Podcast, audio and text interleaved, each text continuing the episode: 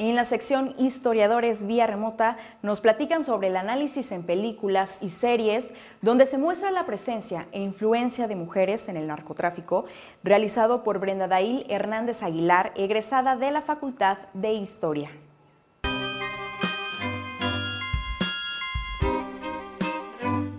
¿Cómo están todos ustedes? Qué gusto saludarlos. Bienvenidos a este espacio denominado Historiadores que amablemente nos facilita el programa Voz Propia que produce televisión de la Universidad Veracruzana. En este espacio hemos querido y hemos hecho eh, todo lo posible por difundir la mayor parte de actividades, temas de interés, líneas de investigación que están llevando a cabo estudiantes académicos e investigadores mismos de la Facultad de Historia de la Universidad Veracruzana. Y hoy una vez más, me da gusto recibir a un invitado muy especial, una invitada muy especial. Ella es la licenciada Brenda Dail Hernández Aguilar, que es egresada justamente de la Facultad de Historia de la Universidad Veracruzana. Brenda, muchas gracias por estar con nosotros. Gracias por aceptar la invitación. Hola, Eugenio. Muchas gracias por la oportunidad. Aquí estamos. Bueno, pues muy bien. Bienvenida una vez más. Eh, Brenda, como decíamos, es licenciada en Historia, egresada por la Universidad Veracruzana. Ahora está haciendo un posgrado en la, Benemérita Universidad Autónoma de Puebla, precisamente en Historia. Y dentro de sus líneas de investigación, como siempre, los historiadores, pues, de pronto tenemos algún tema en especial. A ella le ha gustado abordar la historia cultural, la perspectiva de género, que es un tema difícil y que a lo mejor más adelante podamos tratar con ella en otra oportunidad, la historia del presente y un tema que es el que nos va a ocupar en esta oportunidad, el narcotráfico y en especial las mujeres ligadas al narcotráfico aquí en México.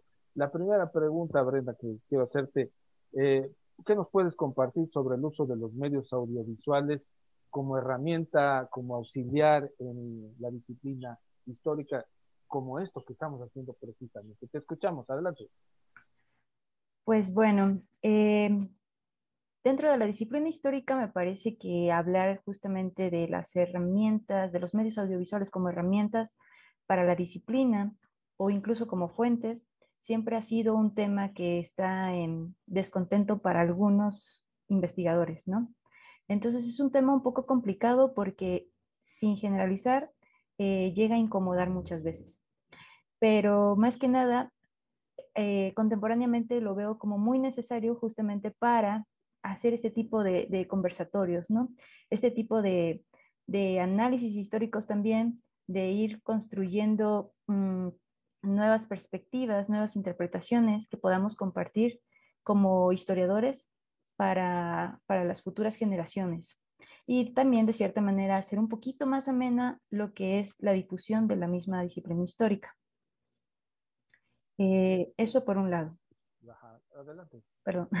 Por el otro lado, este, me parece pertinente también abordar los medios audiovisuales dentro de la disciplina porque están dentro de las generaciones contemporáneas y para las generaciones futuras.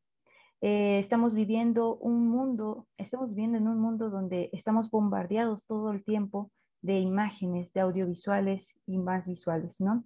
Entonces, muchas veces como historiadores o como cualquier estudioso, no tenemos como esa disciplina de saber qué es lo que nos están tratando de decir estos, estas imágenes, ¿no? O estos audiovisuales. Entonces nos corresponde tratar de, de traducir este lenguaje audiovisual para la comprensión histórica. Así es. Fíjate que en buena medida eh, parte de este proyecto que estamos emprendiendo desde hace algún tiempo y con el apoyo de televisión de la Universidad de Veracruzana y el programa Voz Propia, pues es eso, este, tratar de usarlo como una herramienta, como una forma de reproducir este mensaje que me estás diciendo ahora, se va a reproducir en cantidad de veces en diferentes medios y, y ahí es en donde le estamos viendo la importancia. Pero antes de que nos consuma el tiempo, eh, Brenda, tú has hecho algún análisis sobre el tema este del narcotráfico, pero en particular la presencia de las mujeres, que es innegable este, este atento este tema, y también en especial sobre una serie que son varias y que han tenido gran éxito, que se llama Narcos México. Eh, más allá de que tenga un rating en las plataformas digitales, de que sea muy famosa, de que eh, genere personajes que algunos eh, quisieran seguir ese camino. ¿Cuál es la vista de una historiadora sobre este tipo de contenido. Te escuchamos. Bueno, justamente estoy abordando este tema dentro del posgrado. Eh, el fenómeno del narcotráfico para mí es un tema pues relevante dentro de la disciplina histórica porque muchas veces se lo hemos adjudicado solamente a los sociólogos, a los antropólogos o a los periodistas, ¿no? En este caso. Eh, los historiadores no hemos hecho mucho énfasis en estas investigaciones del narcotráfico como fenómeno y para mí me pareció pues justamente pertinente porque casi no hay trabajo de ello. Pero también resulta ser un reto porque mis fuentes se, se ven un poquito más este, reducidas, ¿no? Eh, por otro lado, las mujeres dentro del narcotráfico es otro tema, porque cuando hablamos del narcotráfico siempre se nos viene a la mente el capo, la presencia del narco, del hombre. Evidentemente es un tema que nos identifica y nos lleva a lo que es el mundo patriarcal, el mundo machista, ¿no? Porque es la figura del hombre.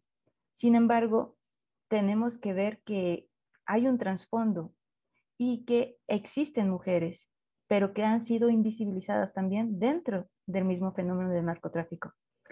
Ahora bien, dentro de la serie Narcos México, incluso lo podemos ver, hay dos personajes muy paradigmáticos que son Enedina Arellano Félix y la Reina del Pacífico, Sandra Ávila Beltrán. Justamente de ellas estoy haciendo una investigación eh, porque mucho se sabe del Chapo, mucho se sabe de Miguel Ángel Félix Gallardo, del Señor de los Cielos, pero muy poco se sabe de estas narcotraficantes que también resultan ser muy relevantes para el negocio del mismo narcotráfico. Pues es un tema interesante, sensible también ahora que este, pues el, feminismo de sus diferentes enfoques, el tema de la mujer empoderada y de su rol en la sociedad, pues ha sido controversial y yo creo que más adelante tendremos la oportunidad de hablar en específico contigo, pero antes de que nos consuma el tiempo, Brenda, quiero eh, preguntarte cuál ha sido tu experiencia ahora ya también estudiando en el posgrado al hablar del cine, de los medios audiovisuales, que yo también coincido contigo, hay cierta reserva porque no se le da la seriedad como una fuente de consulta, pero ¿tú crees que en algún momento pudiera ser ya tener la validez de, esa investigación formal, que pudiera ser una fuente formal, digamos, de, información? Te escuchamos. Sí, em, me atrevo a decir que sí, que sí, sí va a ser en algún momento eh, evidentemente muy válida e, este tipo de, fuente, ¿no? O más que nada herramienta elemental para la disciplina histórica. ¿Por qué lo digo? Porque esto mismo también ha pasado justamente con los textos, ¿no? Con las fuentes de los archivos históricos, las fuentes escritas, las fuentes orales. Las fuentes orales me refiero a, a las entrevistas que se le han hecho a las personas cuando estamos realizando historia oral. Este, siempre quedan también como tambaleando de la veracidad que puede otorgarnos a nosotros como investigadores, ¿no? Eh, porque existen múltiples realidades, múltiples versiones y múltiples historias. Entonces, las narrativas audiovisuales también están tambaleando en esta, en esta veracidad para la disciplina histórica, ¿no?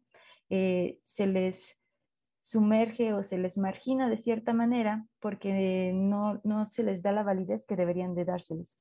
Eh, yo creo que su validez viene poco a poco, justamente por estas nuevas generaciones que están viendo las fuentes como son el cine, las series de televisión, los audiovisuales en general, eh, los están absorbiendo de una manera muy distinta a los historiadores, eh, digamos, pasados, ¿no?